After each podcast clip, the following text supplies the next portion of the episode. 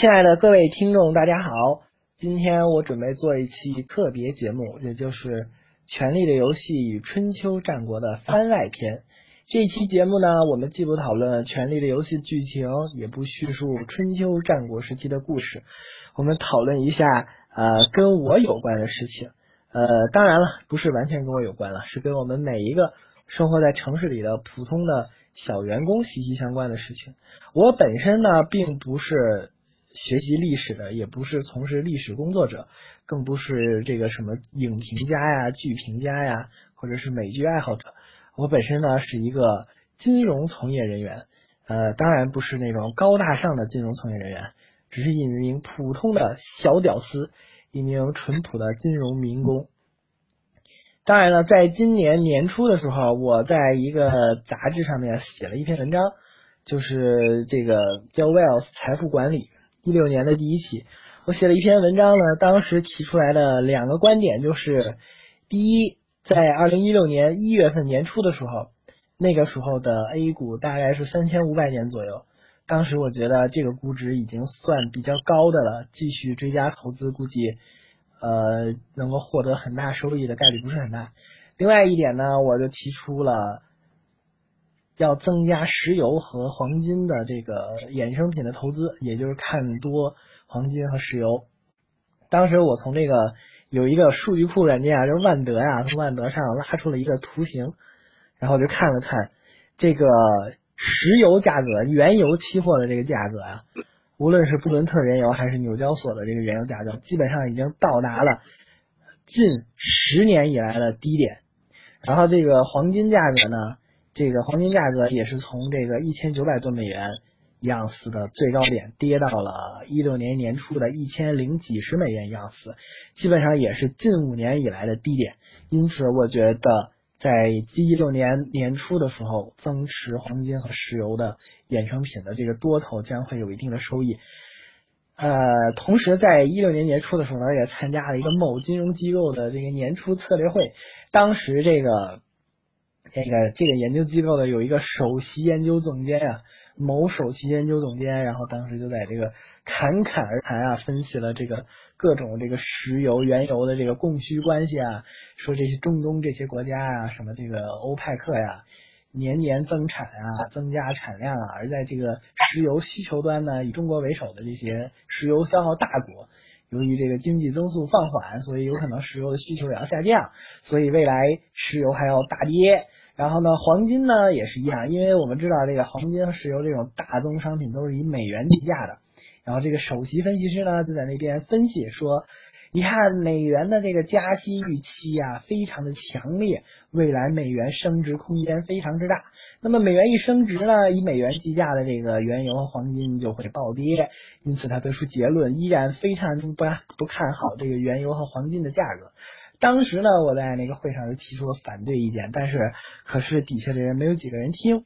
我当时就说，即使在这个期货价格和现货价格有一些偏离，但是我们也知道，这个原油的这生产成本，除了中东那些土豪的国家，什么沙特阿拉伯呀、伊拉克呀那些国家以外，他们的生产原油成本非常之低。其他的很多世界上的国家，包括发达的国家，他们这个开采石油的成本。都非常之高，大概也在四十到五十美元左右一桶的这个大概的成本。而当时的一月份的时候呢，原油的价格大概是三十多美元一桶。后来在二月份的时候继续探探底，最低的时候呢，低到了二十六美元一桶。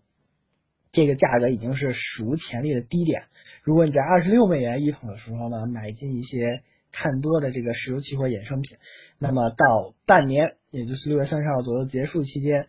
这样呢，这个原油。的价格大概又恢复到了五十美元一桶左右的价格，而黄金呢涨幅非常之大，已经从一千零几十美元一盎司涨到了一千三百多美元一盎司。因此呢，我年初的这个判断呢还是有一点点的准确性的。那么有些听众朋友就问了，那你预测的这么准，你自己的投资收益怎么样？你自己投没投黄金和石油期货衍生品类？我好像还没投，我主要把。零零散的资金投入了股票市场，结果亏损了百分之三十，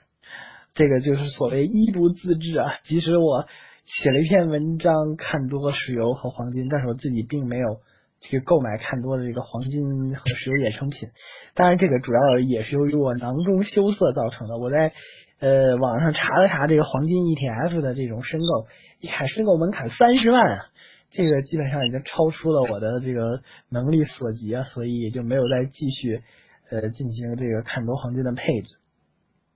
那么，可能有的观众朋友和听众朋友说了，这个石油和黄金衍生品啊，本身就是一个保证金性质的进行购买，本身这个期货操作就有一定的杠杆在里面，这个投资风险老大了，这个搞不好判断错方向就赔的血本无归啊。那么还有什么别的投资的品种呢？比如说非常传统的啊，股票、基金，对吧？什么呃银行理财。呃，这个什么资管计划、信托计划这些传统的这个产品，我们先说股市。股市呢，虽说现在股市啊有所反弹，反弹到了三千多点左右，上证综指，但是呢，和去年的五千多点的这个最高点相比呢，依然是下跌了百分之四十左右。很多的这个投资股票的这个资深的投资专家呀，在整个一五年到一六年这半年以来的投资收益都。不怎么令人信服，而且呢，纵观整个股票市场，真正能够很长时间每年保持盈利的这种投资专家呢，也不是很多见。因此，投资股票对于我们这种普通小散，没有什么内幕信息啊，也没有这种大量的资金来拉抬股价这种能力的这种小散呢，投资股票的风险呢，稍微有点大，然后经常这个这个呃会赔的血本无归。所以，这个股票呢，投资。感觉不见得能够致富，那么股票投不了，就投一些固定收益的产品呗，像什么债券呀、信托计划呀、银行理财呀，对吧？都可以。我们知道，这个自从我们这个利率市场化的进程加快了以后呢，这个固定收益类投资的产品的利率是直线下降。不管你是买信托啊、银行理财啊，还是买债券呀，那这个利率都拼命的降。就以这个债券为例吧，股票市场不好。那么很多的机构投资者啊，或者个人投资者啊，或者这个基金啊，都把这个钱是准备往这个债券市场转移。毕竟它是固定收益嘛，到期还本付息，对吧？你总得还我本金啊，还我利息了，对吧？这样呢，反而会拉抬了这个债券的价格。债券价格上涨以后呢，这个债券的到期收益率就急速的下降。即使两 A、三 A 这种比较高评级的这个债债券的这个。到期收益率啊，我们可以在市场上去看一下，简直都惨不忍睹啊！能跑赢这个 CPI 百分之二、百分之三就不错了。但是我们知道，我们的这个 CPI 是一个消费者的物价指数，它构成成分非常之复杂，与我们真实生活中感受到的这个通货膨胀还是不一样的。这个吴晓波老师，著名的这个财经专家，呃，写作了很多部非常有名的著作，像什么《激荡三十年》啊，《豪荡一百年》啊。这个跌宕一百年，后荡两千年等，他呢最近不是在我们这个喜马拉雅的节目里开了一档这个财经早餐嘛，财商早餐的节目。他其中的最近的一期节目就说，上海未来五年的房价还要翻倍。为什么这个吴晓波老师会这么评价呢？因为啊，他就是根据这个七二法则，我们知道这个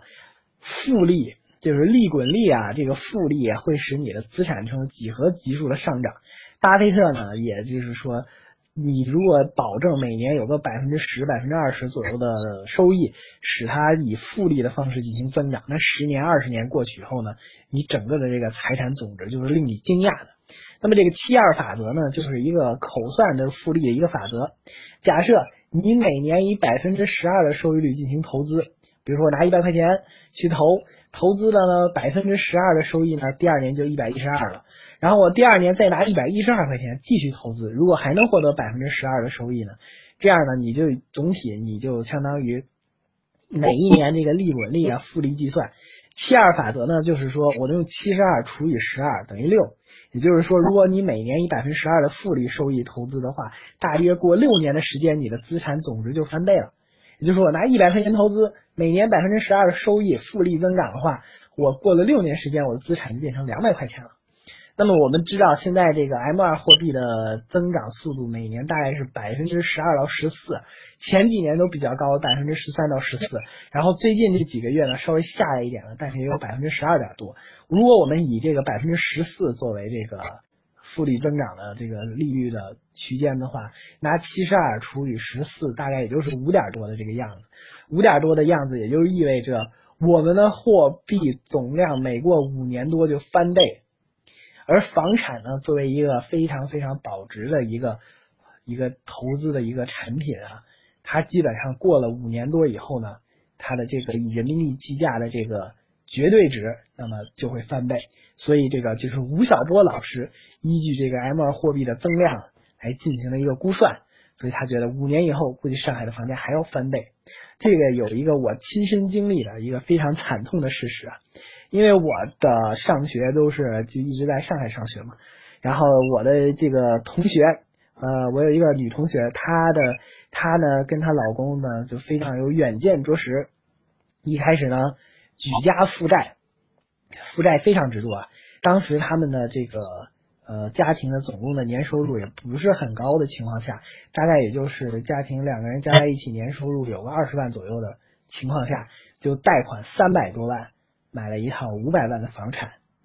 我们知道这个贷款三百万，每个月光还贷款就要将近一万八左右的水平。作为他们一个年收入家庭年收入当时也就二三十万的这样一个水平来讲，是一个非常激进的一个负债的策略啊。但是呢，人家这个我这个同学女同学呢，她老公比较有出息，不像我。啊，转过年以来呢，第二年以后呢，她的整个的收入就已经几百万了，年收入。第二呢，她觉得几百万的收入呢就可以继续负债，于是又负债了将近两百万左右，买了一套学区房。那么这样他两套房，一套自己住的大三居，呃，贷款了三百万，一套学区房又贷款了两百万，一共就贷款了五百万。对于我来讲，如果贷款五百万，先不说银行批不批。即使以我自己的这个偿还能力来讲，估计也肯定还不上。但是呢，人家因为有这个偿还能力，并且他就是敢于负债，敢于这个撬动杠杆。我们知道，这个一五年以来，这个上海、北京啊、深圳啊等一线城市的房价飞涨，尤其是上海，基本上很多房子涨了百分之五十、六十左右，也是很正常的事情。因此呢，他这两套房产就至少为他们，因为他们有撬动杠杆嘛。至少使他们的家庭总资产增值了几百万。那么最近呢，我又跟他们这个问了问，哎，最近你们这个房产怎么投资的呀？啊，他们决定把这两套房都卖了，换一套一千五百万的房，然后呢，就换一套四居室，就已经步入了在我一在我心目当中啊，应该是这个中产阶级或中产阶级以上的这个生活。而我呢，由于当时就没有敢负债去买房，那么现在呢，可能就更买不起房了。呃，但是呢，我这个事情并不是说鼓励大家去进行更多的负债啊，然后拼命负债，然后进进行买房投资啊。因为你说你刚才说这个股票和债券都不能投资了，那你举这个例子是不是叫我们投资房地产啊？那也不是，因为房地产现在的价格呢，呃，就在一六年，现在年终看来比一五年应该已经涨幅很多了。在这种涨幅的情况下呢。未来能不能继续以每年百分之三十、五十这种非常高的这种增速来增长，这个谁也不确定。即使吴晓波老师，你去看他的这个吴晓波频道里很多期节目也都在讲，说中国的这个城市化进程的增速已经在下降，并且呢，一线城市的这个房价已经处于历史的高位，基本上历史最高位了。未来有没有可能再翻个好多好多倍呢？也不是非常确定。虽说这个吴晓波老师在这个财经早餐里说，未来五年的上海房价会翻倍，但他这个可能只是依据这个 M 二货币的增量来计算的。这么说来呢，比如说像我这种这个身处低级的这种金融民工的这种小屌丝呢，呃，股票也投不了，债券也投不了。然后这个投点银行理财呢，或者买点余额宝呢，利率又非常之低。想买房呢，付不起首付，也还不起贷款。呃，因为现在呢，比如说以我居住的北京为例吧，随便个三环、四环、四环、五环以外的房，可能也要五六万、六七万一平。买个一百平米的小房呢，没有个六七百万，估计也没什么希望。即使以这个百分之三十的首付比例呢。你也要付个两三百万，并且要背负巨额的贷款，每月不还个两三万也是银行也是不答应的。因此呢，对于我们这种屌丝来讲呢，感觉前途一片迷茫。而且更可怕的是呢，我我也是从那个万德数据库里看的数据啊，我们中国的男女出生比例的这个比例之悬殊啊，令人发指，已经超过了世界上任何一个国家。我们这个新生儿的出生比例，从八十年代末期就开始一路攀升，到目前为止，基本上是一百一十六比一百的男女性别出生比。这什么意思呢？就是出生一百个女孩，同时就出生一百一十六到一百一十七个男孩，这个是个相当恐怖的数据啊！什么意思呢？也就是每五个女孩当中。就会有配六个男孩，就是说每六个人当中呢，就有一个男的找不着老婆，对吧？然后我们再看，在这个中国人娶外国人或中国人嫁外国的人当中啊，这个中国的女性啊，在世界范围内都受到了追捧，因为有独具特色的东方之美，所以呢，中国女性嫁外国人的比例是很高的。但是中国的大哥们能娶外国老婆的呢？呃，数量就没有那么多了。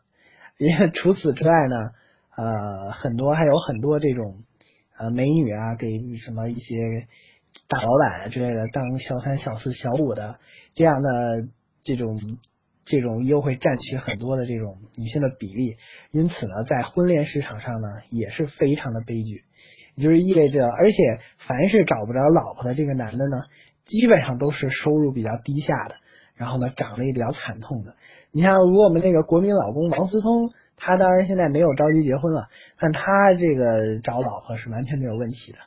只要是你有非常的有钱，你找老婆肯定没有问题。你但凡你这个找老婆有问题的，肯定是收入非常之低的。比如说像我这样的人，才会有可能有这样的问题。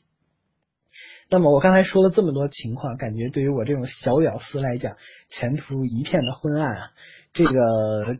各种投资品完全投不了，买房也买不起，买房买不起呢，就直接导致找老婆的困境。那么这样看起来呢，仿佛前途一片灰暗。那么我们就要分析一下造成这些的原因，深层原因是什么？我们可以知道有一本之前有本非常火的书啊，叫做《二十一世纪资本论》，这个是法国的著名经济学家皮凯蒂写的。他整个这部书的一个核心观点呢，就是。之所以贫富差距这么大，人家王思聪对吧？人家这个高帅富，人家在微博上底下这个一堆美女都喊他老公，对吧？比如说像我这样的屌丝，对吧？我也有微博，我也做喜马拉雅，但是也没有几个人听，对吧？就为什么会有这么大的差距呢？这个皮凯蒂就分析了，他是以这个美国啊、英国、法国、德国等这个美欧的发达资本主义国家来分析，就是你人的收入啊分为两个种类，一种是你劳务报酬所得。比如说像我每天辛辛恳恳的上班，对吧？发点工资，发点奖金，对吧？这就是你的劳务报酬所得。同时呢，还有一部分是你的资产收入。资产收入什么呢？你持有股票，股票的上涨带来你的收益；你持有的房产，房产的上涨带来你的收益；房产的租金带来你的收益，对吧？这就是所谓你的财产性所得。而发达资本主义国家呢，GDP 的增长已经放缓了。GDP 每年增长个百分之三到百分之四就已经是非常非常高的了，经常有可能增长百分之一、百分之二。我们这一个国家的各个这些公司啊，无论大小公司啊，基本上加权平均起来，每年的整体营业收入或净利润的增长能跟 GDP 持平也就不错，也就是相当于在发达资本主义国家，这些已经成熟的大公司，他们每年那个营业收入净利润能增长个百分之二三就不错。你作为这个公司的一般员工来讲呢，你的劳动报酬就是你的工资啊，你的工资一年能涨个百分之二到百分之三，也就算非常不错的。我们有多少的这个企业的员工，不但每年涨不了百分之二到百分之三，还会降薪，对吧？那降薪的事情也非常之常见。比如说我之前呢有一个同学在某央企，对吧？还是大家神心神向往的这个央企工作，第一年挣五千多。第二年还挣五千多，然后比第一年可能这个税后五千多万还少一点，然后他就愤愤不平的去找他们人力资源部的这个同事去问，说我这个工作这么勤恳，对吧？我的工作量还翻倍了，为什么我第二年的这个收入比第一年的税后收入还少了呢？哎，人力资源部的这个姐姐长得非常之美啊，然后这个微微一笑对他说：“哎呀。”这个某某同学是这样的，你的税前收入呢，我们给你涨了一千，但是呢，由于你要计提五险一金以及要扣税，但是你计提五险一金以及扣税的这个计税基准啊上调了，所以呢，你扣五险一金就扣的多了，然后你扣税呢也扣的多了，所以呢，你的税后工资下降了。但是呢，你要看税前工资，税前工资呢，我们确实是给你涨了一千，你看。有多少种情况，你的工资每年不但涨不了百分之二到三，还有可能下降，甚至有可能拦腰斩断，这都是有可能的。在经济下行的情况下，都是有可能的。那么呢，你作为你的劳动报酬收入，每年有百分之二到百分之三的收入就已经非常之不错了，对吧？但是呢，你的财产收入呢，有可能达到百分之五、百分之六。对吧？比如说，我现在有一百万、三百万，我买个信托计划，风险不是很高了，每年有个百分之五到百分之六的收入，可能还是比较稳妥的。如果你更有钱呢，你比如我有好几百万，我有七八百万、一千万，我去收购房产，除了每年有租金所得之外呢，你每年还能获得房地产增值的这个收入。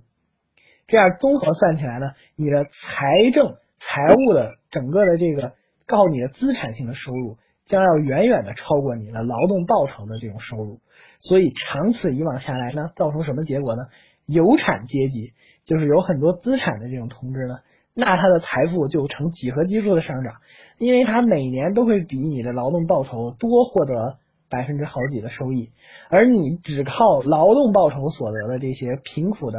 老百姓呢，没有没有什么很多的财产，这样的人呢，如果只靠劳动报酬的增长呢，那跟他们这些有产阶级的人的差距就会越来越大，以此造成了这个贫富差距的越来越大。它这个是以发达资本主义国家为例的。同样，反观我们的一线城市，虽说我们整个国家还是一个发展中国家。但是我们的一线城市，很多一线城市的人均 GDP 啊，包括人均收入啊，已经越级进入了这个基本上中等发达国家这种水平。所以呢，这种财富分配的不不不均衡，以及这个贫富差距的扩大。那是非常之正常的现象，并不能够说是说啊，由于我们的很多什么什么什么不合理啊，这种不合理啊，这种呃富二代啊，什么靠这个拼富二代啊来拼关系啊，这种并不是这些原因造成的。即使以这种平等公平标榜的美国，它的财富差，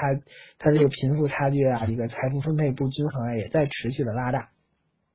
那么在这么悲惨的环境之下，我们到底像我这种小屌丝，到底能够投资什么才是我们未来的出路呢？我在这里我就想说，我觉得呢，只有投资人才是能够获得一本万利的唯一的出路，因为我们现在可投资的股票啊、债券呀，包括什么银行理财啊、信托计划呀，包括黄金啊、原油啊，其实已经到了一个收益率很低的一个一个阶段，就是所谓的资产荒嘛。资产荒就是相当于你投的这种风险较低的这些资产，它们的所产生的收益率会越来越低。那么为什么我说要投资人呢？比如说这个战国时期的秦国名相吕不韦，原来这个吕不韦大哥啊，就是一个商人，经常搞点这个低买高卖的这种手段，然后来呢挣一些钱。他就跟他爸沟通，说你觉得这个你平时倒卖点农产品能获几倍利润？然后他老爸说啊，估计最高也就能获个十几倍的利润。然后他说：“那你倒卖点这个什么丝绸啊、棉帛呀这些物品啊，对对对，你能获得多商品啊？你能获得多少的利润？”然后他的老爸说：“那最高也能获得百十倍的利润左右吧。”然后吕不韦说：“你看我们现在有一个人是秦国的流亡的公子，叫异人，后来叫子楚，也就是秦始皇名义上的老爸。子楚这个人啊，他可是秦国的这个流亡公子。”我们如果投资他的话，将来会获得万利一本万利的收入，能获得一万倍的利润。你别看他现在是个落魄的流亡公子，我们现在雪中送炭，帮他这个返回秦国成为太子，将来一旦登基，那我们的这个利润那可能就不是百倍千倍了，我们那就是上万倍的利润了。而这个小故事呢，就可以看出，投资人的这个收益那是最高的。我们现在有一个非常那个流行的这个产品的类型啊，叫叫什么 M O M F O F 啊，就这个 Fund of Fund 呀，Manager of Manager，这种投资呢，就是不像之前的这种基金，比如说股票类型的基金，它就是直接去选股，选股择时，就我要选择好的股票，选择好的时间去买或者卖，这就是普通的基金。found of fund 呢，其实是选择什么呢？它是选择管理人，也就是选择你的基金经理。它其实就是一种选人的一种基金，什么 M O M F O F 啊，其实这个只是名称上面的区别。追根溯源，它都是一个选人的一个投资。也就是说，我这个母基金去选择一些我看好的、有能力的这些基金经理，不管是私募的呀，还是从公募的呀，选择这些有能力的基金经理，他们去帮我进行投资。投资完了呢以后呢，我获得的收益会比我直接选择股票更好。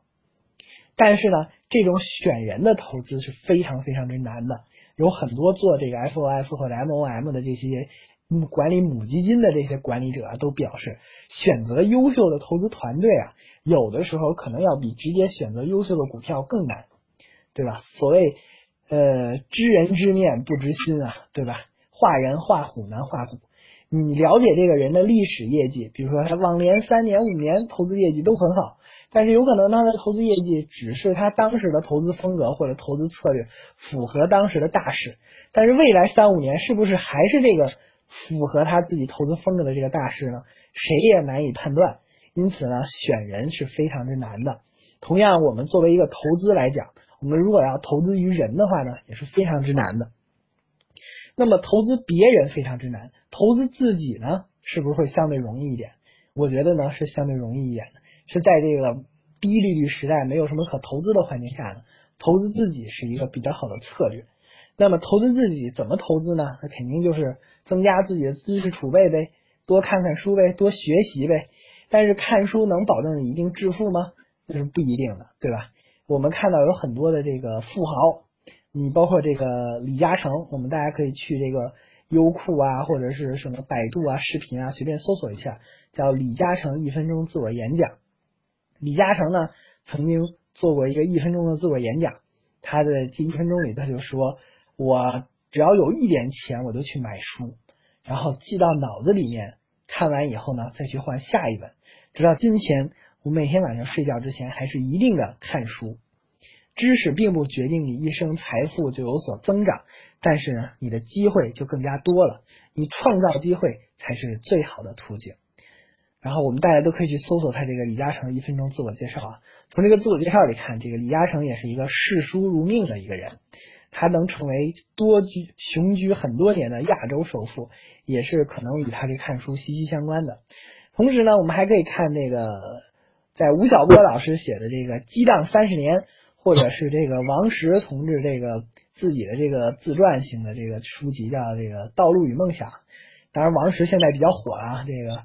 宝万之争，那相当之火爆啊！大家这个这个宝能系要把这个王石及其关系从驱逐出万科啊，他们这个打的不亦乐乎啊！这个王石同志年轻的时候啊，在这个深圳这边做这个排水系统，跟一帮这个农民工啊，这个负责这个施工的农民工兄弟们住在一个宿舍里。当时的深圳可不是现在这个。一线城市啊，住宿条件非常好。当时的深圳正在刚开始开发当中啊，基本上都是到处都是大农田呀，这种荒郊野岭那种感觉。那那个王石呢，跟那些农民工啊，住在一个好多人一间的小屋里，那蚊子简直是多如牛毛啊。他自己整个蚊帐，把这个蚊子都框到这个蚊帐外面。蚊帐中间放一个小桌，然后在这里面那个安安静静的阅读这个大卫科波菲尔这个狄更斯的名著，然后阅读完了以后呢，还进行详细的读书笔记的记载，一直做到深夜。整个这个屋里的人家农民工早都熟睡了，干了一天活累的要死，然后王石还在这边看书，不光看书，还在做读书笔记，对吧？非常的认真。那么还有那些顶级富豪呢？俞敏洪，这新东方的老总，对吧？他原来给这个底下的这个大学生啊什么做演讲，他非常爱给大学生做演讲。他在给大学生做演讲的时候就提到，说我在今年三四个月以来，我已经看了六七十本书了，对吧？平均一个月看二十本，基本上一天多一点就看一本，而且看了很多都是英国这个英文的原著。人们看这个俞敏洪老师，那也是非常非常之爱看书的。说了这么多爱看书的这些，感觉都是顶级富豪啊，容易让我们产生一点错觉。就什么错觉呢？你仿佛你这个爱看书就一定能够致富，其实这是不一定的。因为这个不是一个充分必要条件。也就是说，你爱看书的人呢，不见得能够致富，但只不过是很多富豪呢非常爱看书，只是一这么一个逻辑关系。那么呢，也就是说，你爱看书，并不一定 就能导致你一定能够致富。那为什么说我们还说要多多的看书呢？看书又有什么用处呢？那么，请听我的下次的演讲。非常之感谢。